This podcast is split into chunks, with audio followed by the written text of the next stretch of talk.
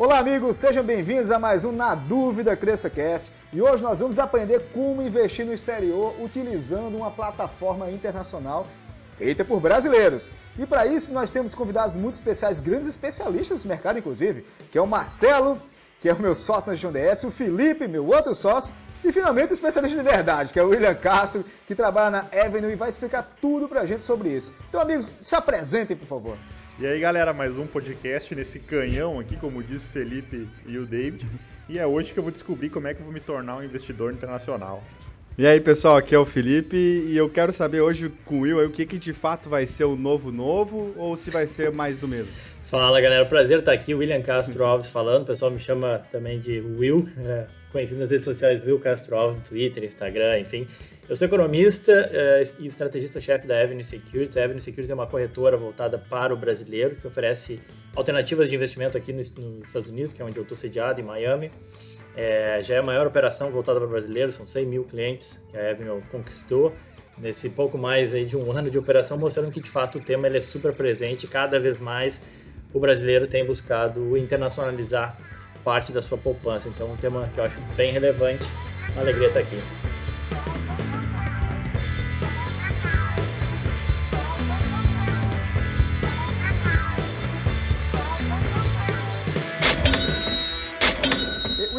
É, como é que foi a ideia de fazer uma, uma plataforma, uma, um, um, um, home broker, um broker, né, para que a gente pudesse investir de fora do país? Assim, você já, já tinha trabalhado com isso antes? É, como é que foi teu background? Como é que foi a ideia de trabalhar com isso? Como é que você entrou nesse projeto? Não, legal. É, como é que aconteceu? Na verdade, eu não, nunca tinha trabalhado com investimentos internacionais. O que aconteceu foi que eu, eu morei um tempo fora, né? Um, e estudei na Inglaterra. Enfim, passei um tempo na Inglaterra ali logo depois da, da, da eleição casou porque realmente ajudou na minha decisão assim, a reeleição da Dilma em 2014 é, e aí eu saí do país eu saí do país e fiquei, fiquei um tempo fora na Inglaterra. Quando eu voltei eu estava tocando uma, uma gestora de ações no Brasil. É, mas e aí entrou em contato comigo um cara chamado Roberto Lee. O Roberto Lee para quem não conhece é o cara que é, ele montou a WinTrade lá no passado, foi um dos precursores em home broker no Brasil, né? A, a, a trazer a automatização para o mercado de ações. Isso é uma coisa recente, né? Uma coisa que quando eu comecei é, no mercado de ações há 15, 15 não, já faz mais tempo, né? a gente vai ficando velho e não percebe, é, 17 anos atrás, a recém a gente estava falando em home broker, né? E o Lee foi um dos responsáveis por isso na WinTrade, depois foi quem montou a Clear, que foi vendido e ele se tornou sócio da XP. É, eu não conheci ele na XP casualmente, apesar de também ter sido sócio e ter trabalhado na XP, mas pessoas em comum recomendaram para o Lee, o Lee entrou em contato comigo e me falou um pouco dessa ideia, o projeto. Isso foi ali em 2017, isso ainda em 2017. E ele, e ele foi o cara visionário realmente, tem que dar os créditos, e ele, porque ele falou o seguinte, William, é, o mercado brasileiro ele é muito pequeno, ele vem se ampliando, é verdade, mas ele ainda é muito pequeno. Com taxas de juros baixando e as pessoas buscando cada vez mais desbancarizar os seus investimentos, usando a expressão ainda da XP, né, que a gente usava muito, é, mais e mais pessoas vão querer acessar outros mercados, outras alternativas. É, e aí ele me convidou para embarcar junto nesse projeto que ainda naquela época estava recém realmente sendo um projeto e vendo a viabilidade econômica de se fazer esse negócio. É, econômica e, e jurídica também, né? Porque não é tão simples assim. Bom, é, e de lá para cá a gente tem trabalhado bastante, enfim, para botar esse negócio de pé e conseguiu botar de pé. É, e realmente a gente viu que esse negócio, é, e aí eu dou os créditos para o Lee, porque realmente ele foi visionário e a, coisa vem acontecendo. Essa semana mesmo a gente alcançou a, a, a marca de 100 mil clientes é, e o assunto está cada vez mais presente na sociedade brasileira. Né? A sociedade brasileira carece é, de mais produtos, porque o Brasil ele representa aí algo em torno de 1% do mercado global de investimentos. Então não dá para a gente concentrar toda a nossa poupança única e exclusivamente no Brasil. Então, o acesso a mercados internacionais tem crescido uh, muito, né? E não só mercados internacionais, mas um investimento com uma moeda mais forte, mais segura, como é o caso do dólar. Não, e é interessante a gente ter essa opção, porque no final, é bem o que você falou, a, o brasileiro não era acostumado a, a, primeiro não era acostumado a investir em ações, né? É, eu lembro na época dos meus pais lá, eu não sei se os guris tiveram a mesma experiência, era colocar, era o famoso uma poupança. Vamos colocar dinheiro na poupança, vamos poupar, meu filho, botar na poupança, coisa desse tipo. Aí depois veio as rendas. Que sai embaixo do colchão ainda, né, David? Ah, do, do colchão não, do colchão já é um luxo. não, do colchão meu sonho é ser o tio Patins, é pra me jogar dentro daqueles negócios de moeda, sabe, com dinheiro, assim. Esse é meu sonho. Mas, William, é bem isso mesmo. É a primeira vez que você me explicou sobre isso, eu fiquei imaginando, cara, mas isso é legal, cara? Como é que eu consigo fazer isso em outro país? Assim, eu sempre imaginei que o, no, o brasileiro típico, né? Quando a gente imagina, cara, eu já imaginei logo botar dólar na cueca, né? Levar o negócio na cueca para atravessar lá, e agora não dá para passar porque tem aqueles scanners que a gente fica pelado, né? Já dá para ver tudo. Então, como é que foi essa parte jurídica, William? Como é que vocês imaginaram isso? É, e eu sei, eu, eu tô perguntando agora como cliente, que eu sou cliente da Avenue, eu já tenho meu disclaimer aqui, e muito feliz por sinal. Como é que foi essa parte de, que vocês imaginaram de um brasileiro investindo nos Estados Unidos e mesmo assim não sendo extração de divisas? É, é, tu tocou no ponto principal, ponto relevante realmente, né? É, o Lee ele veio conversar comigo depois que de fato ele certificou que esse negócio era possível, né? É, e, e realmente esse foi o primeiro, o primeiro entreposto, ou seja, poxa, que legal seria investir nas ações dos Estados Unidos. Pá, legal. Como é que faz isso? Já se fazia há muito tempo, né? Para gente ter uma ideia, o Banco do Brasil ele tem agência aqui em Miami desde a época da ditadura militar. Então, ou seja, esse acesso a mercados internacionais ele já aconteceu, especialmente para o cliente que a gente fala wealth, né? Wealth management ou private, que são aqueles clientes de alta renda ou de altíssima renda, né? como quiser chamar. Então, por exemplo, se você tem. É, o Felipe ele é alta renda, Will. O ah, Felipe, é? eu acho que se você conversar com ele, ele tem uma renda muito alta. Esse cara é o Elf, esse cara é o Elf. É. Não, eu, eu, eu. Inclusive a gente chama ele aqui na empresa Felipe o Elf. Não, é uma coisa absurda, assim. Você tem que ver. Eu acho que você daqui tem que sair com esse cliente pelo menos. Na verdade, Will, pra ser bem sincero contigo, eu sou daqui da mesa, assim, depois de ti, eu sou o cara que mais entende do mercado financeiro. Mas como eu também sou o mais engraçado desse podcast, cabe a mim fazer as perguntas mais engraçadas, tá? Então eu vou deixar um pouquinho mais as mais fáceis aí pro David e pro, pro Marcelo. é, então assim, se você. O cara que já tem. O cara que tem um milhão de dólares, ele consegue acessar aqui mercados americanos. Sempre conseguiu, nunca foi impedimento, né? Mas e o cara que tem 10 mil dólares, tem 5 mil dólares, por que, que ele não consegue acessar? Bom. É, então, ou seja, primeiro já cai aquela ideia de que é, é, ilegal. Não, não existe ilegalidade nenhuma. Inclusive, operações offshore já existem há muito tempo. Ainda que, sempre quando a gente ouve falar de alguma operação offshore, ou seja, investimentos nas Ilhas Caimã, nas Bermudas, ou em Belize, ou o que quer que seja, é sempre vinculado a alguma falcatrua. Né? Mas, não, mas, não necessariamente, mas não é ilegal e não é uma falcatrua ter investimentos, uh, no caso, offshore. Então, essa, essa realidade já existia. Bom, mas o que e por que, que o, o investidor pessoa física ele não consegue? Porque não existe hoje plataformas de acesso, não existe hoje um, um, mecanismo que facilite a vida do varejo. O processo todo ele é feito muito manual e ainda muito num relacionamento pessoal, ou seja, tu precisava de alguém, precisava fazer uma remessa de recursos, é, e para fazer uma remessa de recursos tem que ter um volume grande de recursos porque o banco te cobra muito caro para fazer esse câmbio. Bom, então a gente foi entendendo o que, que a gente precisava para colocar de pé. Jurídico e legalmente, o que, que precisa para colocar de pé? Bom, preciso de uma licença com o xerife americano, eu preciso de uma operação de meios de pagamento no Brasil para conseguir coletar o dinheiro no Brasil e eu fazer o envio dos recursos de uma forma legal, que fique sempre registrada no Banco Central, porque é necessário fazer o registro de todas as operações de câmbio no Banco Central.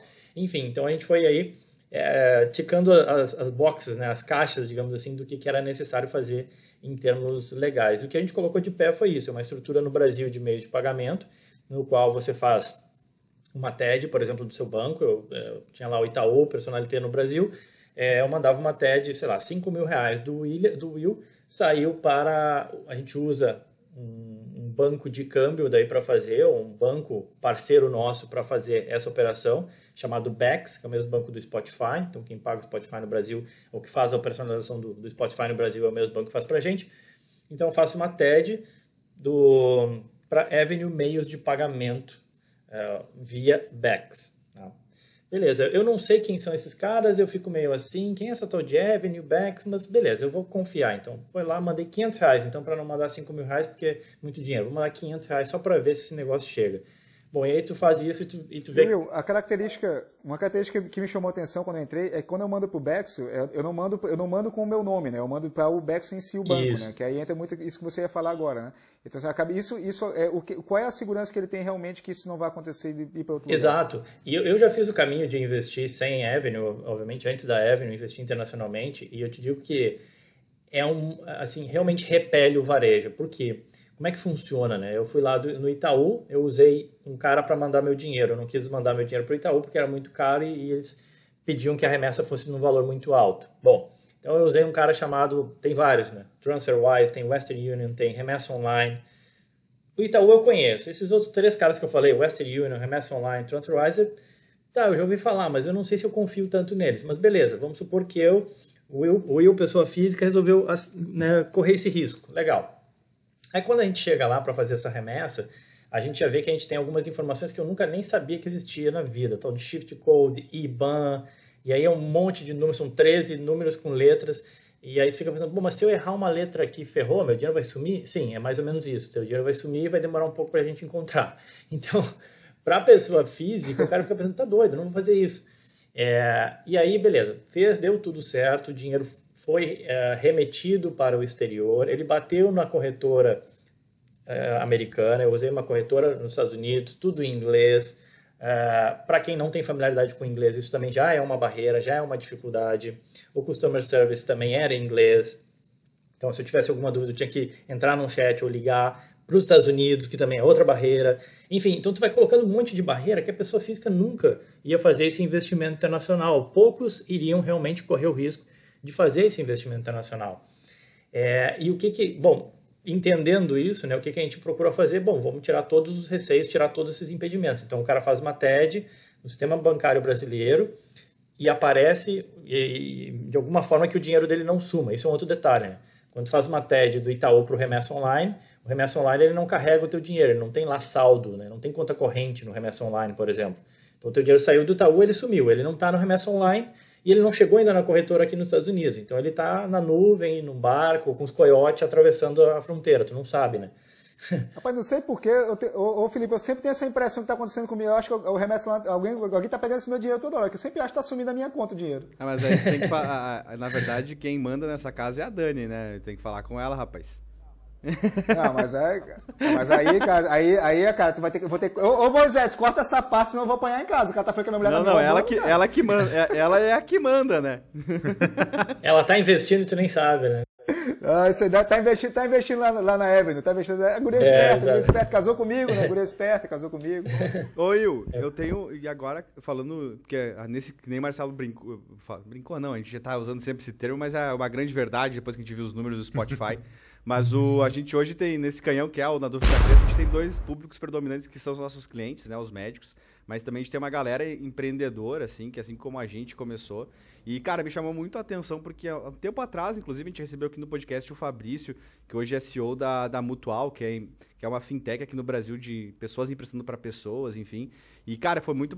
Na época ele nos falou que o projeto da, da Mutual estava mais de um ano pronto mas toda a legislação brasileira impedia de fazer, de, de começar de fato. Como é que foi essa experiência de vocês, que, claro, não, não é uma fintech, de, não sei é, como é que vocês se denominavam na época, se poderia ser, mas como foi isso fazendo no exterior, cara? Foi mais fácil lidar com o mercado exterior, internacional, do que com, internacionalizado do que com o brasileiro? Como é que foi essa experiência que vocês passaram aí para quem nos escuta e também pensa em ter algo do exterior? É, uh, bom, legal, show. Uh, a gente teve a gente, eu falo que a Ever é super regulada, cara, porque a gente teve que se adequar à regulação é, brasileira. A gente tem uma empresa de meio de pagamento, Sistema Financeiro Nacional, é, para fazer essa parceria com o Banco Bex e para receber e coletar esse dinheiro né, no Brasil, esse dinheiro em reais. É, eu preciso atender às normas do Banco Central, então quando é, o, o doutor David ele fez um câmbio, eu preciso registrar que foi feito um câmbio dele quando que foi feito e apresentar isso para o Banco Central. É, e, obviamente, sendo uma empresa americana, um broker-dealer americano, eu tenho que atender todas as legislações necessárias aqui nos Estados Unidos. Então, de fato, a gente teve uma assessoria jurídica para montar isso, que foi extremamente importante, faz parte do corpo de sócios investidores, inclusive, é, para ajudar realmente a botar de pé e atender todas as normas. Aqui nos Estados Unidos o negócio ele é um pouco diferente do Brasil. No Brasil ainda tem muito aquela coisa do eu conheço o cara, ele vai me dar as barbadas para a gente montar o negócio. Não, aqui é simples, cara. A regra é essa, tu tem que ticar todas as boxes. Se não tiver ticado nenhum, faltou um tick ali em algum box, beleza, não abre, ponto. E, e deu, simples assim. Enquanto não ticar aquele box, né? Então, ou seja, é, então tem, tem alguns boxes, assim, primeiro, é, patrimônio líquido é, mínimo de referência, é, tu tem que provar que os sócios têm alguma experiência, tu tem que ter exames de qualificação, eu tive que fazer um exame chamado Series 7 é, para começar, tô, vou ter que fazer um, um próximo agora é, muito em breve vou fazer mais um outro teste, mais dois outros testes, na verdade. Então, tudo, tudo funciona na forma da licença, né? Quem é o cara responsável? O cara responsável é, é o William. Ah, o William tem as certificações necessárias? Tem, ele fez a prova, tá aqui, aqui, aqui. Beleza, ticou a box e assim vai, entendeu? É, então, tu precisa apresentar não só um plano de negócio, mas mostrar que tu tem condições de atender todas essas exigências e manter atendidas essas exigências para te continuar rodando, né? É, então, assim, foi um negócio que demorou um tempo, eu diria que desde a concepção, né, eu já entrei pós-concepção, eu já entrei com, bom, o projeto consegue parar de pé, é possível fazer. E aí, a gente já, quando eu entrei, a gente já estava começando a botar a estrutura de pé. Mas ainda assim, eu fiquei um ano, por exemplo, a Avenue não tinha aberto, demorou, na verdade, até um pouco mais de um ano. E depois, quando abriu, teve um outro cara que a gente não deveria ser regulado, mas que veio conversar com a gente, que foi a CVM no Brasil. É, eu lembro, eu estava lá em, em Londres com os meus pais até, na época ainda estava na Inglaterra, e, e aí eu, eu recebi a ligação de um jornalista, inclusive, querendo que eu desse entrevista, porque a CVM tinha emitido um ato declaratório contra a Avenue. E aí eu pensei, hum, estranho isso. Eu falei, não, deixa, deixa eu ver com o Lee, só para ver o que, que eu posso, o que, que eu devo falar ou não, coisas do gênero? E aí eu, vi, aí eu liguei pro Lee lá de Londres e ele falou, não, cara, passa para mim, depois eu te explico melhor. O que, que aconteceu? A CVM ela entende como uma forma de proteger o investidor brasileiro que o, qualquer cara que chegue no Brasil ele não pode pegar e fazer oferta de ativos não listados no Brasil. Como assim, William? Eu não posso chegar e dizer lá no Brasil fazer o seguinte, por isso vocês nunca viram uma propaganda do Itaú Securities, BB Securities ou mesmo da XP Securities, que todos eles têm a, né, atuação aqui no exterior. Olha só, você brasileiro, venha comprar ações da Apple, venha comprar ações do Facebook comigo. Por quê? Porque Apple e Facebook não são listadas no Brasil. E se acontecer alguma coisa, o investidor brasileiro se sentir por algum, algum motivo lesado, ele não vai conseguir ter nenhuma assessoria no Brasil. Ele vai ter que pegar um avião, vir aqui para Miami e processar quem quer que seja aqui. Né? É, então, uma forma de proteger o investidor, a CVM acaba meio que fechando o mercado e dizendo, não, você não pode atuar aqui no Brasil, isso que você está fazendo é ilegal. Então, assim, a gente estava pronto para começar as operações em janeiro de 2019, a gente teve que parar por cinco meses, a gente foi começar só em maio de 2019, para daí entender né, quais eram as exigências, ou porque, de novo, a, a gente não é regulado pela CVM, não necessariamente seria regulado pela CVM, mas a gente não pode botar uma operação brigando com o xerife brasileiro. Então a gente foi tentar entender com a CVM, bom, o que, que eu preciso para realmente eu operar e que você, CVM, se sinta confortável em, nos, dar essa permissão. Né? É, então por isso que eu digo que a Evelyn é super regulada. E a gente conseguiu, por isso que a gente está de pé, enfim, agora não tem problema nenhum com, com nenhum regulador, quando, quando, eu compro uma ação na, na Avenue, é, eu, a, a, ação ela fica atrelada ao meu nome, fica atrelada ao nome da Avenue, fica, porque aqui, aqui, no, aqui no Brasil a gente acaba, pela CRBM, você acaba ficando atrelado ao seu CPF, né? Como é que fica a relação da ação, por exemplo? Comprei uma ação da Tesla, vai, é, ela fica atrelada, aquela compra, aquela aquisição fica atrelada ao nome de quem? É, aqui, aqui é um pouco diferente, né? Uh o mercado aqui tem várias especificidades, assim, né? Você tem várias clearings, você não tem uma, uma bolsa apenas, você não tem apenas um custodiante. É, no Brasil a gente tem um monopólio chamado Bovespa, que é muito bom por um lado, mas é muito ruim por outro também. É caro, né? As taxas são bem maiores, enfim. É, aqui tem um negócio chamado que é, é, é, os ativos ficam em street name, né? Então, ou seja, ele fica com o custodiante, fica no nome da corretora. E a corretora que faz a discricionalidade de, bom, essa ação aqui é do Davi e essa ação aqui é do William. Por isso, até, que é extremamente importante para quem está ouvindo, sempre busque é, realmente instituições sólidas e que te representem, é, que não, porque, assim, dá, é, é, arriscado e pode dar merda, assim, com perdão da, da, da, palavra, tá? Não, não, pode falar palavrão, tá, tá liberado, William, o nosso pode. Aqui, aqui é tranquilo, William, aqui é tranquilo, pode ficar tranquilo, aqui é, é, tudo, é tudo gente grande aqui, é tudo gente grande. Ah, então tá bom. Então, assim, é, é arriscado e pode dar merda, assim. Então, é importante que você tenha... É, esteja investindo com quem sabe o que está fazendo, né? especialmente internacionalmente. E essa, e essa segurança, William, do, no, do, ponto de vista da Avenue, que tem um ano de mercado pelo jeito, é, qual, como é que o, como você venderia, assim, como você entenderia a segurança da pessoa que está entrando agora investindo? Ela está investindo em quem? Está investindo na Avenue, está investindo no Lee, está investindo no William? É, porque no, no mundo das startups, eu sou investidor anjo, né? A gente sempre brinca assim, não, eu invisto no empreendedor, né? O que ele fizer depois, eu tô com ele, porque o cara é o cara que já, já fez. Então, do ponto de vista de quem tá, pessoa física, que está ouvindo a gente agora, que tem, sei lá, tem seus 10 mil reais, que convertindo em dólar vai ficar mil e poucos, mil e poucos dólares. É, por que, que, ele, por que, que ele acreditaria na Avenue? Tá. É, primeiro, assim, de fato, quem, quem fez a Avenue, quem faz a Avenue, a Avenue não é só o William ou somente o, o Will, é, desculpa, o Will ou somente o Lee, né? Então, por trás, além do Roberto Lee, que é o sócio majoritário, investidor, é, que já montou o Intrade, já montou, já montou a Clear, corretora, foi sócio da XP e conhece né, e sabe o que está fazendo, a gente tem junto com a gente é, alguns caras, tal qual, por exemplo, o atual presidente da Ambimo, Carlos Ambrosio, foi CEO da Claritas, é, uma das maiores gestoras do país. A gente tem também como sócio investidor o Alexandre Aodi, que é o CEO do Deutsche Bank no Brasil, também é um sócio investidor. A gente tem também como sócio investidor o Patrick O'Grady, que é o que foi CEO da XP Gestão e hoje toca a Vitrio, né, a corretora. É, quem mais? A gente tem o, o Marcelo Querala, é, que teve também passagem por operações de, de, de, meios de pagamento, foi head de, de ações internacionais do BTG Pactual por seis anos, enfim. Então, assim, tem, tem alguns, alguns nomes assim de, de peso como, enquanto investidores. É, e em termos de time executivo, né, uh, o Lee trouxe junto com ele uma, uma parte da, da, da, do time de TI que montou lá a Clear no passado, não o time que ficou, que a Clear andou dando muito problema aí, né? Mas o time que montou a Clear lá no passado com ele, então o nosso, nosso head de tecnologia, é, o Henry, é o cara que ajudou praticamente a o Lia praticamente montou né, a parte toda de programação, enfim, da, da Clear, e junto com ele, ele trouxe também um time para executar isso. Eu acho que o, o mais importante, é, é, e que a FINRA cobra bastante, a FINRA é o xerife americano aqui, é que a gente tenha todos os controles necessários é, para fazer a distinção da, das ações de, bom, as ações do Davi, as ações do Will, o Davi colocou lá uma oferta de compra, ela foi executada do melhor preço possível. É, então tem é, essas, esses, é, essas boxes né, que eu já falei no início, é, a FINRA é bastante criteriosa e anualmente a gente é revisto e regulado, enfim.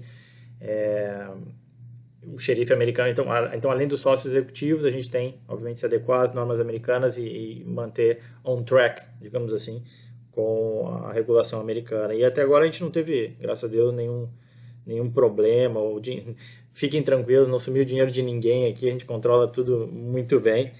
É, tá tudo muito bem controlado. Pô, cara, eu já ia usar essa desculpa perfeita, cara. Dizer assim, ó, oh, Dani, sumiu todo o meu dinheiro aqui, aqui eu não tenho culpa, sumiu tudo e vai aparecer. Aparece um carro novo depois na garagem.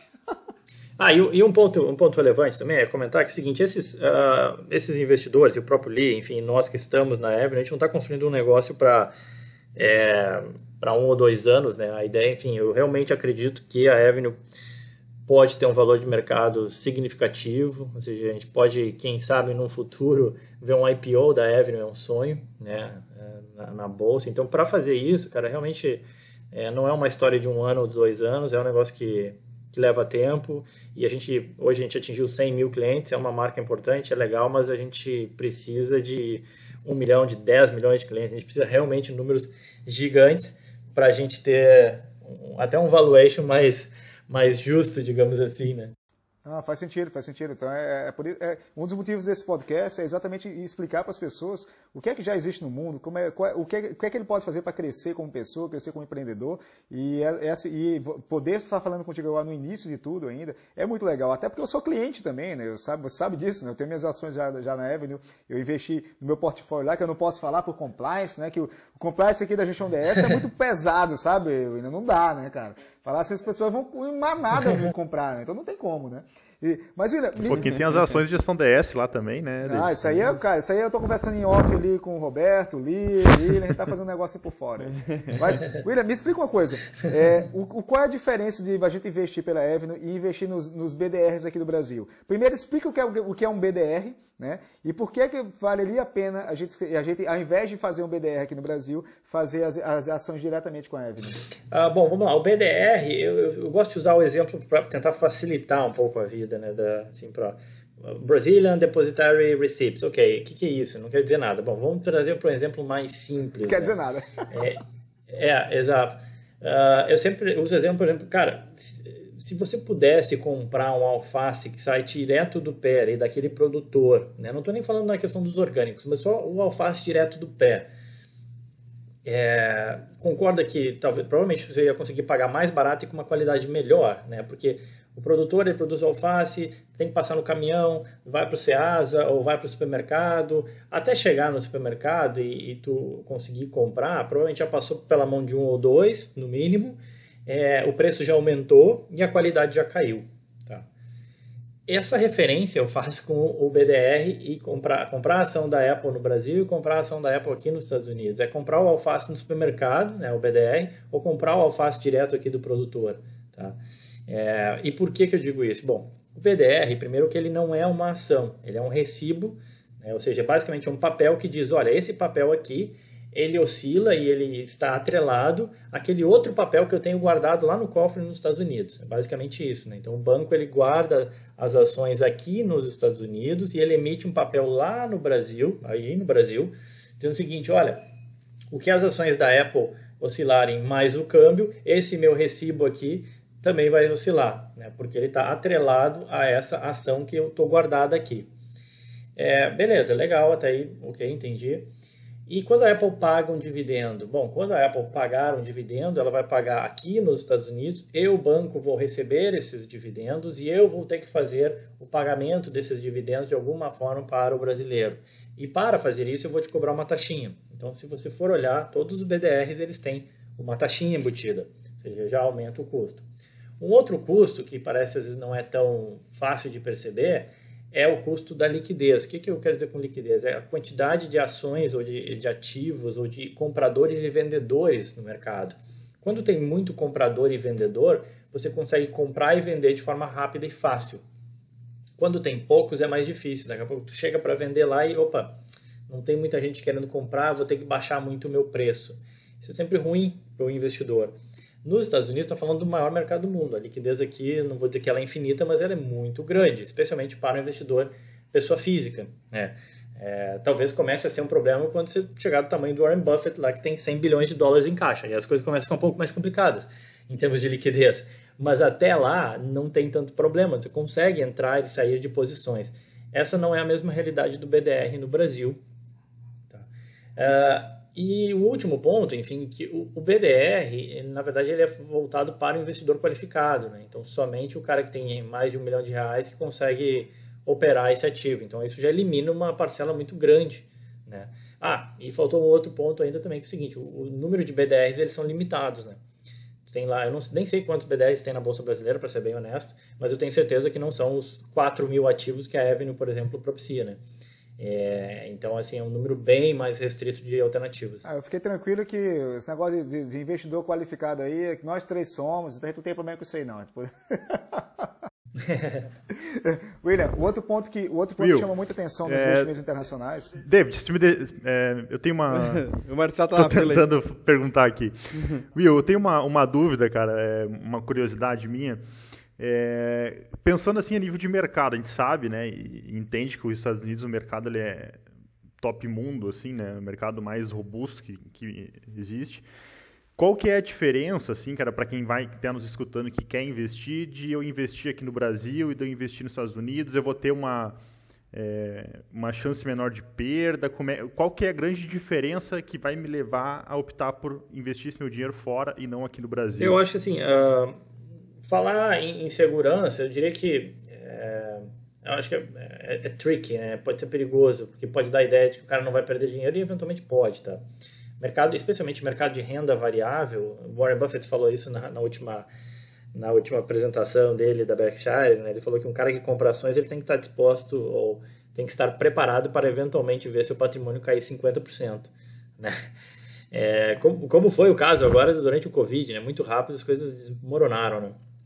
Bom, dito isso, então assim, é, questão de segurança jurídica não é um problema, o maior mercado do mundo, o mercado mais regulado, é, houveram fraudes nos Estados Unidos, mas os consumidores eles foram ressarcidos, caso por exemplo, do Madoff, é, o caso de banco que quebraram, enfim, mas ainda assim existe um sistema de proteção chamado SIPC, por exemplo, que protege até 500 mil dólares os recursos em corretoras ou em ações do investidor. Isso no caso da falência da instituição, tá? Não estou falando das ações caírem. Se as ações caírem, paciência, é normal, isso faz parte, tá? mas em caso de falência da instituição. Então, assim, tem alguns, alguns sistemas de proteção do, do pequeno investidor. Então, quanto à segurança, eu acho que eu, não, não é o ponto principal nesse, assim, obviamente que se você, eu estou querendo dizer o seguinte, se você for comparar, vou investir nos Estados Unidos ou no Vietnã ou na Macedônia, bom, não tem nem comparação em termos de segurança, né? Segurança jurídica dos Estados Unidos é muito maior, tá? Mas eu acho que esse não é o principal, o principal diferencial. Eu entendo que o principal diferencial do mercado americano é, bom, primeiro, por ser o maior mercado do mundo, você consegue acessar diferentes alternativas de investimento globais. Então, tem muita gente essa semana que veio falar: Poxa, William, eu estou com receio do dólar, o dólar está caindo no mundo, essa dívida americana, isso, isso, aquilo, ok? Tem alguma outra alternativa de investimento mais para proteger capital? Bom, tem, tem as tradicionais ouro e prata, que não param de subir, inclusive tem investimento em outras moedas contra o dólar, por exemplo, você pode comprar o franco suíço contra o dólar, é, o ien japonês contra o dólar, é, o euro, a, a, libra britânica, enfim. Então você pode fazer uma aposta, digamos assim, em outras moedas contra o dólar. É, você pode investir em, em ativos uh, imobiliários, enfim, e não só aqui dos Estados Unidos, tá? Então você pode comprar ações uh, globais da Inglaterra, é, da China, da Índia, enfim. Então, acho que a principal vantagem de se investir no mercado americano é ter acesso global a diferentes alternativas globais de investimento e a proteção do investimento em moeda forte. Por mais que a gente questione os Estados Unidos e o dólar, o fato é que, eu diria que pelo menos, eh, desde a Segunda Guerra, mas pelo menos desde a da falência do padrão ouro, o dólar ele é a moeda de referência e hoje ele não tem nenhum par com uma moeda de referência. Pode falar do euro, né? mas muita gente tem receio em relação à Europa ou não crê que de fato o euro possa ser uma moeda global pelas dificuldades que a Europa encontra, se encontra. O ien japonês não foi até hoje e talvez não vai ser nunca. Né? É, a libra britânica já foi no passado. É, a nova potência emergente seria a China. Muita gente carece de confiança na moeda chinesa, que ela é extremamente manipulada. Então, assim, o que, que realmente é reserva de valor? Né? E especialmente para o brasileiro, pensando em real, né? Real que perde valor, perdeu 75% do seu valor desde que foi lançado lá em 1995. Né? De 1 um saiu para é, saiu para 5, pelo menos, né? Então o brasileiro ele foi empobrecendo sistematicamente ao longo de 25 anos. É, como que ele pode não empobrecer tanto? Bom, tendo uma moeda que pelo menos em padrão global ela preserva mais o poder de compra, né? Não, e, é interessante esse, esse teu raciocínio, porque os grandes, os, os, os grandes economistas mundiais, né, eles acabam montando carteiras né, para as pessoas de maneira que consiga proteger ele contra as crises. Né? Eu li recentemente agora o Princípios, né, do Ray Dalio, tá? Eu não vou errar de novo, viu, galera? Teve um podcast que eu falei Ray Charles. E aí eu fiz uma piada Dalio. e fui banido por um episódio. É isso aí. ah, isso aí, quem não se comporta, não se comporta. Então, assim, o, eu acho interessante a carteira que o Dalio ele oferece para a gente, né? Que é 30% em ações, 40% de renda fixa a longo prazo, é 15% de curto prazo, 7,5% em ouro e 7,5% em commodities, né? E, e ele, ele, ele, acaba dizendo, pelo menos ele, ele, defende muito essa bandeira, que quando você, você distribui dessa maneira, você consegue ter uma certa proteção, tanto nos momentos de crise, como também abenece no, nos momentos de bonança, mas nunca ganhando muito nem perdendo muito. Né?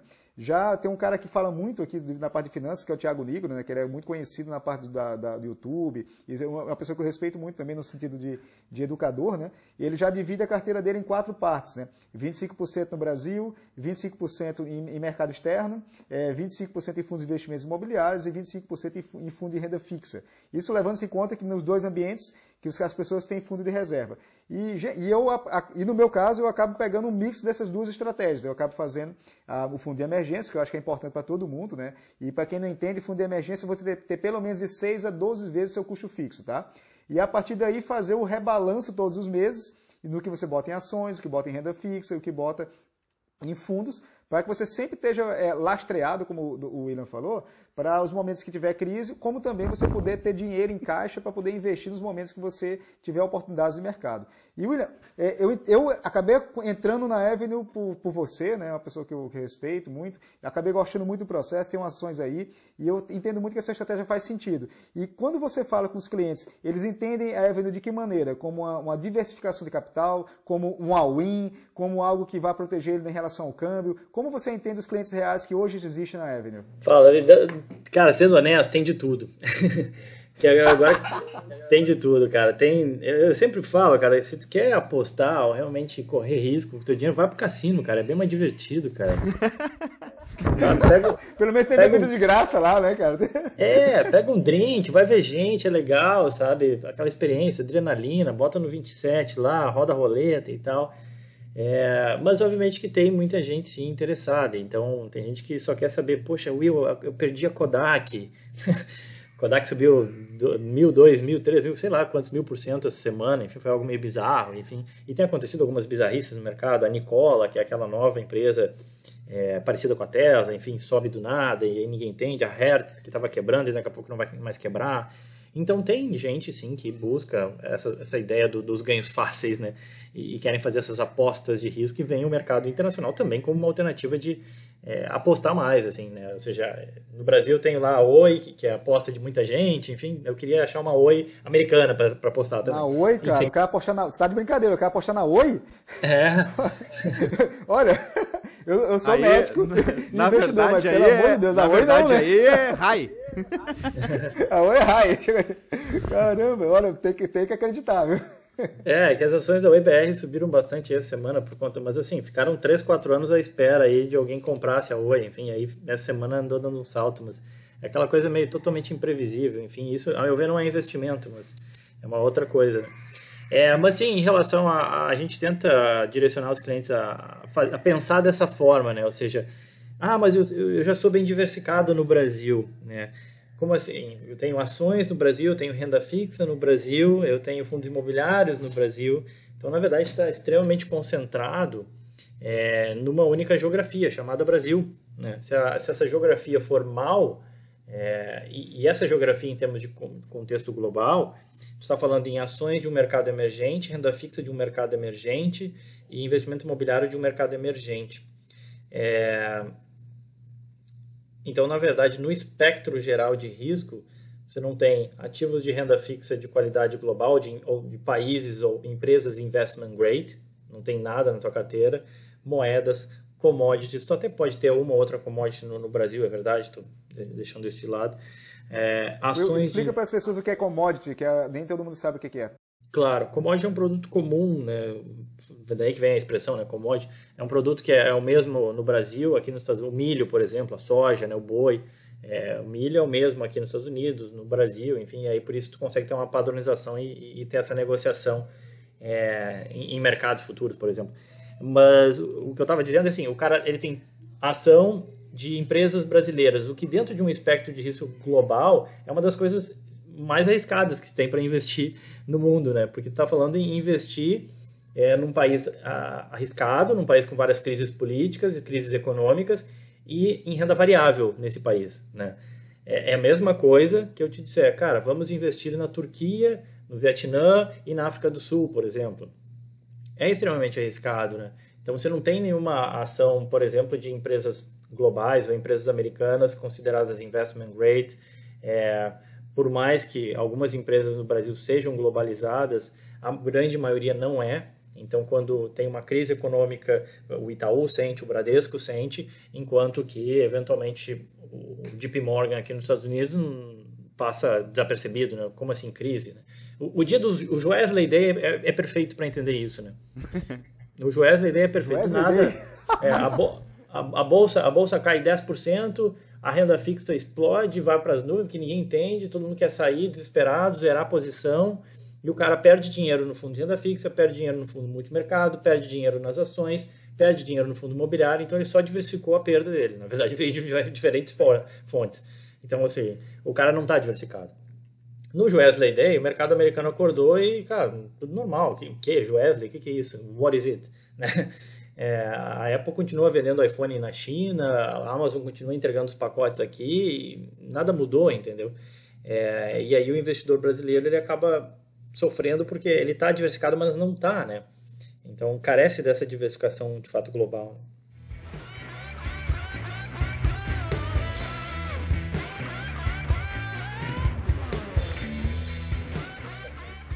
Ô Will, e, e, e, voltando um pouquinho só. Que... Ô David, deixa, deixa, deixa eu fazer. Deixa fazer ah, lógico, lógico. Tô, cara, tô curioso, eu sou investidor, né? Tô curioso aqui. o, tá todo, todos, todos. É, Will, é, a, a Lix já puxou ali, brincou ali com, com, com o Joesley Day, cara, e antes tu puxou um pouquinho da, da crise também.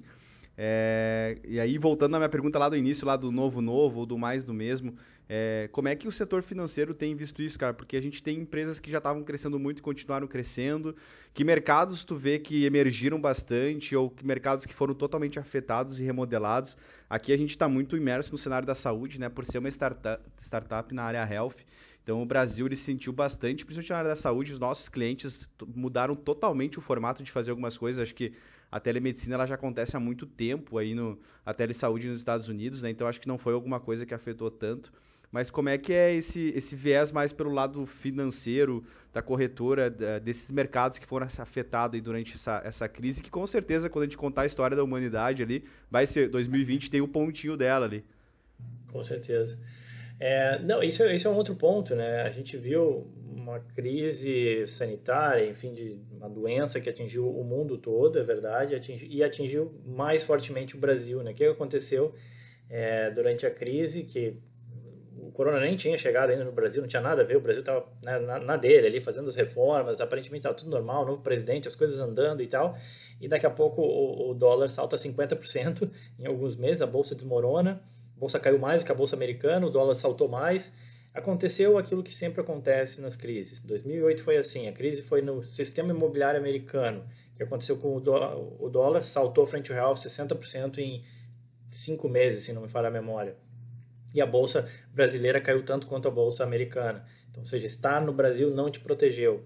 Na verdade, se você tivesse nos Estados Unidos, mesmo que a crise tenha sido nos Estados Unidos em 2008, pelo menos na parte do câmbio você teria protegido os seus recursos.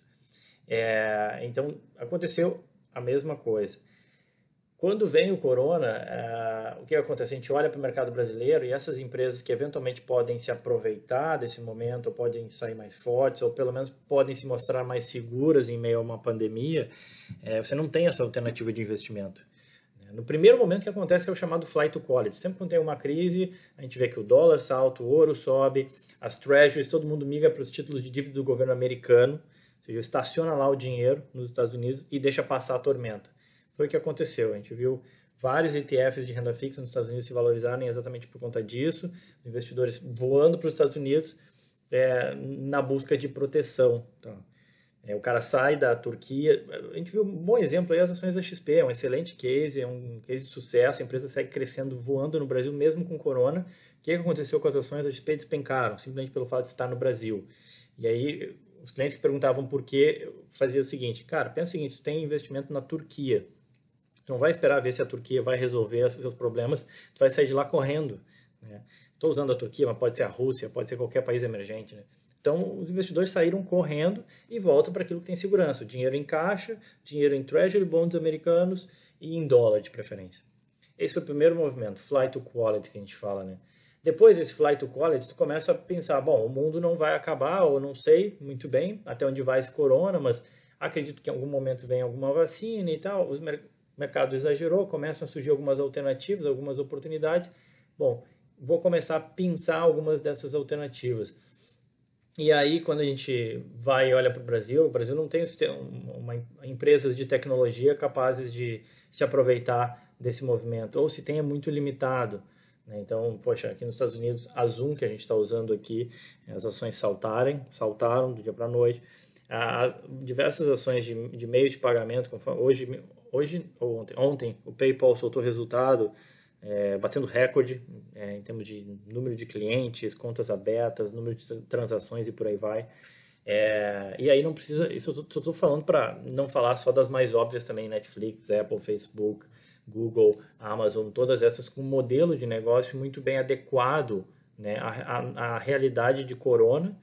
É, tanto é que os resultados dessa semana mostraram isso, as gigantes tech todas bateram estimativas, resultados muito fortes. E, e, também saindo desse espectro das mais conhecidas, for adiante e pensar, bom, é, mais do que nunca, a biotecnologia vai ser extremamente necessária, ela já vem sendo extremamente necessária, tanto é que é um setor que já vem performando melhor do que o S&P há muito tempo. É, o que, que eu tenho de alternativa no Brasil? Zero. É, ah, cybersecurity, zero alternativa no Brasil. Dado que a nossa vida fica cada vez mais conectada, eu preciso também de segurança nisso. Cybersecurity não tem no Brasil. Ah, bom, uh, armas e defesas, que é um setor extremamente anticíclico, né? ou seja, é, os gastos do governo americano com armamento ou de outros governos eles continuam acontecendo. O que, que eu tenho de alternativas no Brasil? Praticamente nada. E por aí vai, né? Poderia enumerar diversos setores que o investidor brasileiro não tem alternativa. Então, é, e aqui você tem.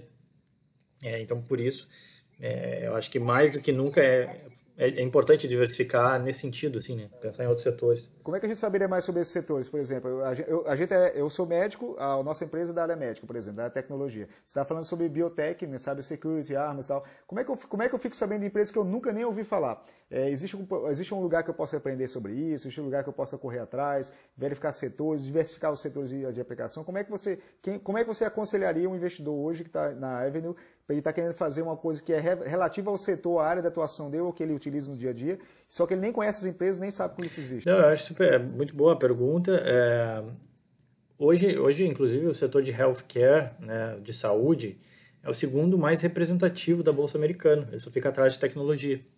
A tecnologia é o maior setor que mais representa do S&P. Em segundo lugar, vem o setor de saúde. Aí dentro do setor de saúde, obviamente que tem desde a empresa que está estudando o genoma para tentar achar a cura de uma doença, até o cara que vende plano de saúde, né? Ou seja, eu estou falando de todo o espectro de, de saúde. Então, tem a parte de diagnósticos, de instrumentos médicos, de equipamentos médicos, tem de, de drogas, de manufatura, né? Assim, de manufatura de drogas, de, no caso de, de remédios, já seja os mais conhecidos, seja os menos conhecidos. É, então, assim, eu sempre, eu acho esse teu exemplo muito bom, é, eu já ministrei alguns cursos sobre bolsa e tal, e sempre surgia essa pergunta. Eu sempre falo, poxa, tenta procurar alguma coisa que tenha a ver com a tua vida, ou que tu goste, ou que tu conheça um pouco a mais. Toda essa galera, vocês médicos, enfim, vocês têm muito mais condição, às vezes, de analisar umas, essas empresas de, é, de, seja de medicina ou seja da área de saúde do que eu. Eu tenho que tentar entender. Essa semana passada tá, eu fiz uma live sobre biotecnologia. Aí a, a Moderna lá é uma empresa que trabalha com o estudo do RNA mensageiro. Eu falei, cara, que cato é isso, velho? Não faço ideia do que esse cara tá falando. que para você talvez seja alguma coisa muito básica. Então, assim, pega um slide, uma apresentação dessas empresas, da Moderna, eu não entendo bulhufas, assim, tem várias doenças que eu nunca nem tinha ouvido falar na vida, né? É, então, esse é um setor extremamente complexo, até eu diria, para mim, para estudar e que eu acho que para vocês é, o cara já tem uma vantagem competitiva de, de entender esse setor. É, e aí, assim, bom, é, tem alguns sites que gratuitos, hoje, especialmente no mercado americano, você tem muito conteúdo gratuito para você buscar informações, fazer o que a gente fala de screeners. A Avenue tem uma ferramenta de screener, né? ou seja, você consegue colocar alguns parâmetros. Ah, eu quero pegar empresas do setor de saúde que, que não sejam pequenas, sejam grandes empresas, que paguem dividendo, e que isso e que aquilo, e, e aí tu vai filtrando, filtrando, e chega uma lista lá de 10, 20 empresas, e a partir dali você pode começar seus estudos. Essa é uma forma, usando a própria ferramenta que a plataforma da Avenue te propicia. Uma outra forma são usando os diversos uh, sites que você tem hoje. Eu sempre uso o exemplo do, do finviz.com, F-I-N-V-I-Z.com. é, você consegue fazer algumas pesquisas ali, eu quero só empresas do setor de saúde, mas dentro do setor de saúde eu quero as empresas de medical devices ou de biotecnologia. Eu vou estudar quais são essas empresas de biotecnologia, ver o que, que elas fazem, né? E, é, e aí, uma outra fonte de... E nessas páginas, é, Will, nessas páginas aí, assim, que aqui no Brasil a gente, a gente costuma usar sites como Status Invest, né? E para buscar PL, margem líquida, retorno para investimento, crescimento anual, essas coisas. Esses sites também oferecem os mesmos tipos de ferramentas? Exato, tem, tem, exato, tem a mesma coisa. E, na verdade, no mercado americano tem vários, tá? Na verdade, eu volto e meio, acho que pelo menos uma vez por semana aparece alguém me dizendo, William, tu conhecia esse site aqui? Putz, não conhecia, cara, realmente é bacana. A minha lista aqui de, de favoritos de sites é, e eu tento usar muito site gratuito, né? Porque obviamente a gente poderia contratar um Bloomberg aqui, pagar na Avenue e ter todas as informações. Mas eu gosto de usar os gratuitos exatamente para ajudar as pessoas, porque as pessoas não vão pagar um Bloomberg que custa 2 mil dólares por mês, né? Para te ter acesso a esse tipo de informação. É, mas hoje em dia tem muito, cara, o Morningstar, Reuters, Yahoo Finance, MarketBeat, Atom Finance, só para listar alguns aí, tem todo esse tipo de informação. E quanto mais você vai pesquisando no mercado americano, tu vai descobrindo que tem outros sites e aí eventualmente tu se adequa mais a um ou a outro, tá?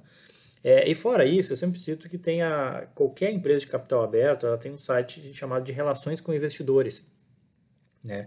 Onde ela, basicamente, o que ela faz é fornecer informações aos investidores. É, é uma empresa pública, né? Qualquer um pode ser sócio e o sócio precisa de informações da empresa. Né? Essa que eu falei da Modern, eu estava vendo uma apresentação institucional lá da Modern e aí eles estavam explicando o que, que eles fazem, quais são as drogas, em quais fases da FDA que eles se encontram, né? ou seja, da processo de aprovação das drogas lá nos Estados Unidos, aqui nos Estados Unidos e por aí vai. Will, é, falou agora um pouquinho em dividendos né, e tudo mais. É, como é que funciona, cara, quando eu faço o resgate né, desse meu investimento ou o recebimento do, dos dividendos com relação a imposto, a trazer esse dinheiro de volta para minha conta no Brasil? É, isso se torna caro? Como, como que funciona a solução de vocês nesse sentido? Show. Uh, na questão do, dos dividendos, eles são tributados na fonte aqui nos Estados Unidos. Né? Então, o investidor ele já recebe líquido. Né? Então, ele não precisa se preocupar em ter que pagar algum tributo ou alguma coisa do gênero. É, a Avenue, e esse é um diferencial também nosso frente a uma corretora gringa, né? ela vai te dar todos os relatórios que você precisa e já especificado as informações que você precisa para o teu imposto de renda, né? É, então, os extratos de conta corrente, os relatórios de rendimentos, é, quando que você fez o câmbio, qual o valor que você fez o câmbio. Então, todas as informações que você precisa para o teu imposto de renda, você consegue acessar. Inclusive, a gente tem um, um e-book, né, de, um guia de IR, que ajuda muito aí, ajudou muito, muita gente aí a fazer seu IR agora, né, nesse ano. O cara baixava e, poxa, eu tenho todas as informações, legal, show de bola, consegui fazer meu IR. É, eu sempre digo que, cara, dá trabalho, eu acho um pé no saco fazer o IR, tá sendo bem honesto. É, tem um monte de informação, assim, da, as pessoas não estão acostumadas a investir em bolsa e agora vem investindo, elas têm visto que, cara, dá um pouquinho de trabalho, tem que ficar, eu tinha 500 ações, agora tenho, sei lá, 1.500 ações dessa, sair da outra, então, enfim, é, para dizer que, de fato, eu, eu, concordo que dá trabalho, mas é o mesmo trabalho de quem investe no Brasil em ações, não é muito diferente não. É, e aí, de novo, municiado com as informações da, da Avenue, fica mais fácil.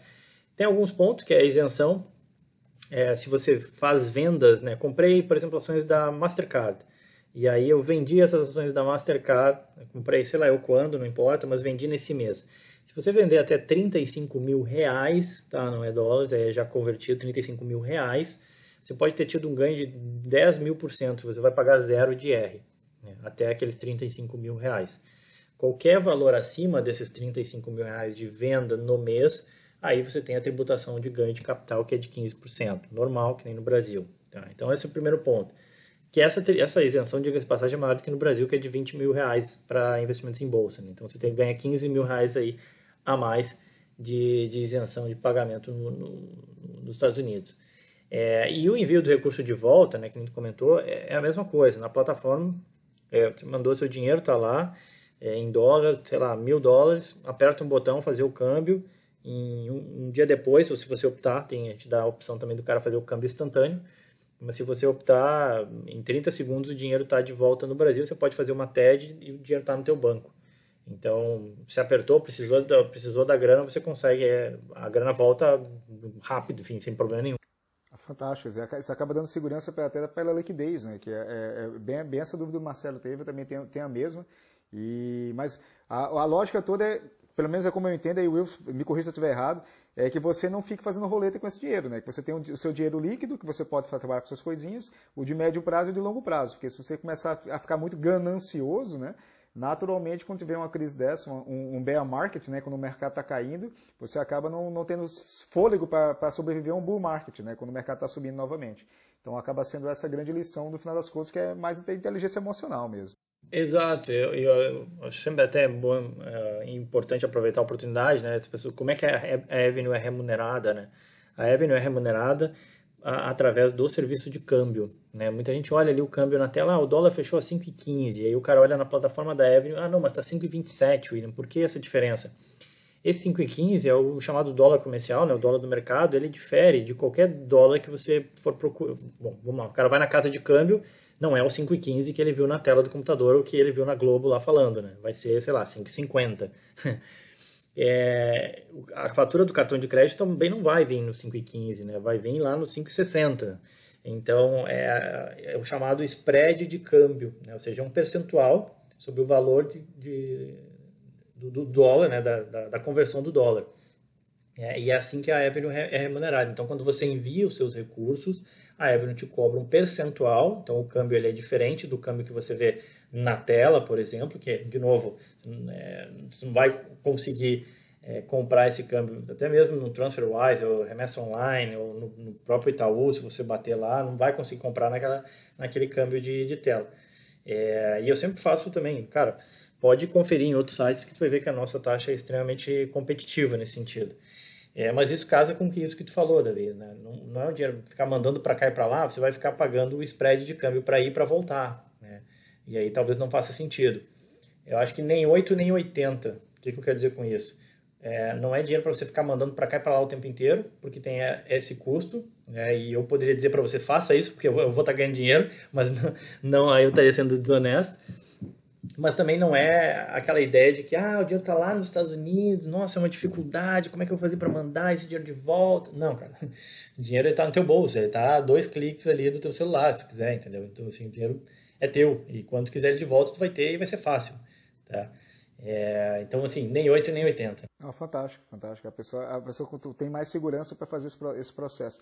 E Will, o dinheiro que a gente, quando a gente faz atenções para o Bex, né, ele fica naquela plataforma lá, na plataforma em si, e ele fica em reais, né? E você tem que pedir para fazer o câmbio, e ele pode ser feito naquele, no mesmo dia, pode ser feito para as 24 horas depois. No, como, como investidor, você, você recomendaria, eu vou dizer o que eu faço, tá? Eu faço todos os meses, eu envio uma, uma remessa específica de dinheiro que eu vou, já vou investir no mercado internacional e eu não me importo muito com, com o câmbio, porque como eu faço todos os meses, é um hábito, é, é, é uma rotina, eu não me importo qual câmbio da vez, porque às vezes eu pego um câmbio alto, às vezes eu pego um câmbio baixo. Então na hora que eu entro, eu já automaticamente já peço para fazer a venda de 24 horas e já deixo o dinheiro alocado em dólar. Porque emocionalmente para mim, pelo menos, me dói muito quando o dólar aumenta demais e eu vejo que eu perdi, ou cai muito e eu vejo que eu poderia ter comprado mais. É, o que é que você sugere para as pessoas? Ela deixa o dinheiro lá na reserva em, em, reais e só converte quando for aplicar ou fazer o que eu estou fazendo? Não, eu particularmente eu concordo com o que está fazendo, Davi, vou dizer o porquê. É... O real ele é uma moeda de risco. Né? A gente está acostumado com o real, a gente conhece o real. É, mas o norueguês ele não conhece tanto o real, o americano também não conhece tanto o real. Da mesma forma que a gente não conhece também tanto a rúpia indiana, ou o rublo russo, ou o rand sul-africano e por aí vai. Então, assim, a lira turca. É... De... Por que, que eu estou falando isso? Assim? Porque essas moedas de países emergentes representam mais risco. E elas tendem a performar bem quando o mercado está mais propenso a tomar risco. Né? Ou seja, quando as coisas acalmam, eu estou mais. Pro... O mercado, como eu digo, os investidores em geral. É, quando a volatilidade cai, quando a gente não tem notícia do Trump brigando com a China, o corona acalmou um pouco, enfim, como a gente já tem visto, inclusive agora nas últimas semanas, né? No auge da crise, o que, que você vê? Todo mundo foge para o dólar e todas essas moedas desmoronam, tá? Como desmoronaram. O real foi o pior, mas o peso mexicano sofreu para caramba e todas as outras que eu falei também sofreram. E aí, quando as coisas acalmam, é, investidores tendem a apostar no real no peso mexicano, enfim. mas a questão é que quando, os, quando o mercado está menos avesso a risco, né, mais propenso a tomar risco, ele também investe em ações e as ações se valorizam. Então o que eu vejo muito é os brasileiros é, esperando né, para fazer o câmbio, porque acha que está muito caro e de fato subiu muito e tal, e aí o cara opta por esperar. Legal. Ele espera, e aí o dólar cai 10%, vamos supor, né? Saiu, sei lá, de 5,50 veio para 5 de novo. Pô, legal, caiu 10% o dólar então agora eu vou fazer o envio dos meus recursos a 5 e não 5,50. Só que aí ele vai ver, as ações da Amazon já saltaram 30%. As ações da Apple já subiram 20%. Então, ou seja, ele economiza 10% no câmbio, mas vai pagar bem mais caro na ação. Porque ele esquece que o real é um ativo de risco, tal qual as ações são ativos de risco. E talvez é mais arriscado investir no real para o gringo do que na Amazon e na Apple. Então, tem esse contraponto, né? Então, às vezes o cara espera muito o câmbio é, e acaba tendo que pagar mais caro na ação. Então, eu, pelo menos diria para o investidor sempre pensar nisso, né? E um outro ponto é que muita gente fica atrelado à cotação passada, né? Ah, não, voltar a quatro reais. Bom, o que a gente viu na, ao longo da história do real é que quando depois que ele dá esse salto, dificilmente ele volta por N motivos. Daria para conversar bastante aqui, mas lá em 2008 o dólar saltou de é, se não me engano era 1,50 e foi para 2 e alguma coisa, assim, do dia para noite, né, em pouco tempo. É, depois até chegou a cair um pouco, mas na nossa história o que a gente viu foi 1, o 2, o 3, o 4 e agora o 5. Tanto é que nesses últimos semanas o dólar tem caído contra o redor do globo é, e a gente viu de fato o dólar cair. 5,90 para 5,15 que nem está aqui. É, e se der alguma dor de barriga, ou de novo amanhã na política acontece alguma coisa, tu acha que o dólar vai para onde, né? Para 4? Não, ele vai para voltar para 5 e 6, né? A gente está tendo um, um, um, mundo relativamente calmo, muita liquidez, calmo assim dentro desse, desse cenário de, de Covid, né? Mas já passou aquela paura, pelo menos, né? É, tanto é que as ações têm subido, subiram inclusive no Brasil também, é, e o câmbio não voltou para os 4 como se imaginava, né? Então, é, o ponto é esse, assim, é sempre pensar que é, o, o, real é uma moeda de risco, é um ativo de risco, né? E, e tal qual ele vai andar junto com outros ativos de risco no mundo. Então, me parece fazer mais sentido realmente você ir fazendo e pegando o chamado o câmbio médio. Perfeito. Eu, eu, eu, vou te falar que me dá paz emocional. Dá, dá paz emocional, tá. E aí, aí tu, tu esquece, cara. Botou lá, esquece, vai seguir, segue teu barquinho.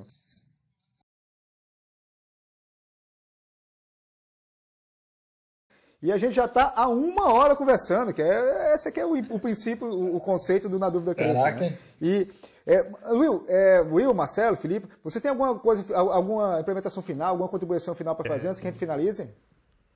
É, eu sou apaixonado por essa descentralização que vocês fazem, né? Eu queria dar parabéns, os parabéns pelo trabalho de vocês aí, onde a gente tira um pouco o poder de, de poucos, né? E começa a distribuir para muitos. Então, é algo que era exclusivo né, de, de alta renda, como você falou no início do, do podcast aí. E hoje é possível para muita gente fazer, né, cara? Então, fantástico isso daí. Né? Eu sei que o Moisés vai colocar no, na edição aqui o. O miserável é um gênio! Mas parabéns pela iniciativa e pelo sucesso da empresa de vocês aí, né? A gente conversou pessoalmente no, no final do ano passado aí. E estava numa fase é, mais inicial, se não me engano, né, Will? Vocês já estão aí com, com 100 mil clientes, cara. Parabéns, torço muito por vocês. E um dia eu vou ser gente grande que nem o David e eu vou ter um investimento com vocês também. Ah, mas nossa empresa já gera 2 milhões, né, cara? Você, tá, você é muito seguro, você tá segurando sua mão, isso sim, mão de vaca danado. É que o homem, é, o homem é recém-casado, né? Tá, tá investindo na família. Tá certo, Guri. Deixa aí. esse assunto. Essa parte tu tira, Moisés, essa parte tu tira. E Will, tem algum recado final que você gostaria de dizer? Ô, Will, deixa, deixa, deixa eu também. Ah, foi meu, mal, desculpa. Ah, queimando os parceiros. É, é porque tu não se comportou, meu. Daí é, tu tá, eu... vai, tá só por tomar mais um gancho. Tá, tá assim, ele tá assim comigo. Ô, Will, do meu lado, cara, também só te, te agradecer. Eu acho que é, é, massa quando a gente consegue, de um jeito simples, passar informações sobre o mercado financeiro, enfim, é, o Na Dúvida Cresça está recebendo também esse tipo de conteúdo e é muito massa também, muito bacana para a gente, porque isso é, é, do nosso cotidiano que os nossos clientes, cara, eles também estão mudando muito o viés deles, né?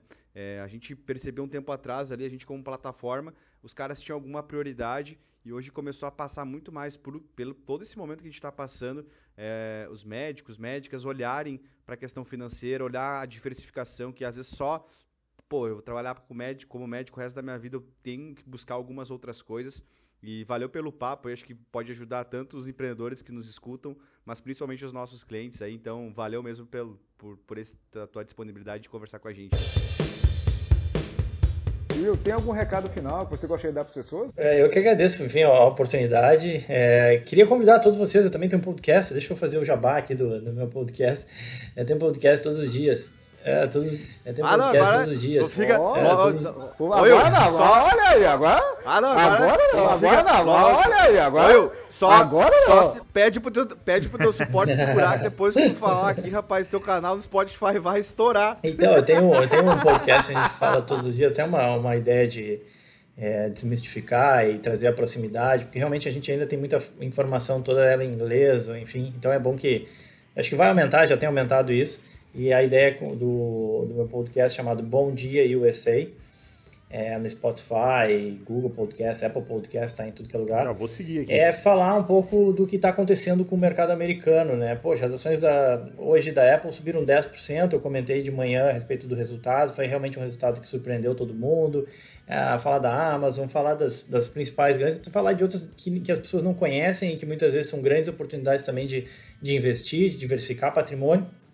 Então é um podcast diário, dá trabalho, mas é bastante gostoso, assim, as pessoas têm elogiado, têm gostado bastante, tem ajudado muito a gente a conhecer outros ativos ou a gerar esse interesse sobre o mercado americano.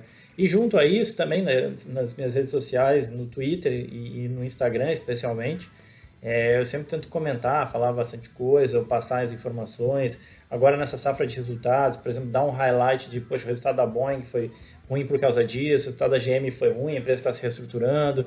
Então, quem quiser seguir também, arroba Will Castro Alves nos dois, tanto o Instagram quanto o Twitter. Fantástico, meus amigos. E é com esse recado que a gente fica e finaliza hoje o nosso Na Dúvida Cresça Cash, porque na dúvida a gente sempre cresce.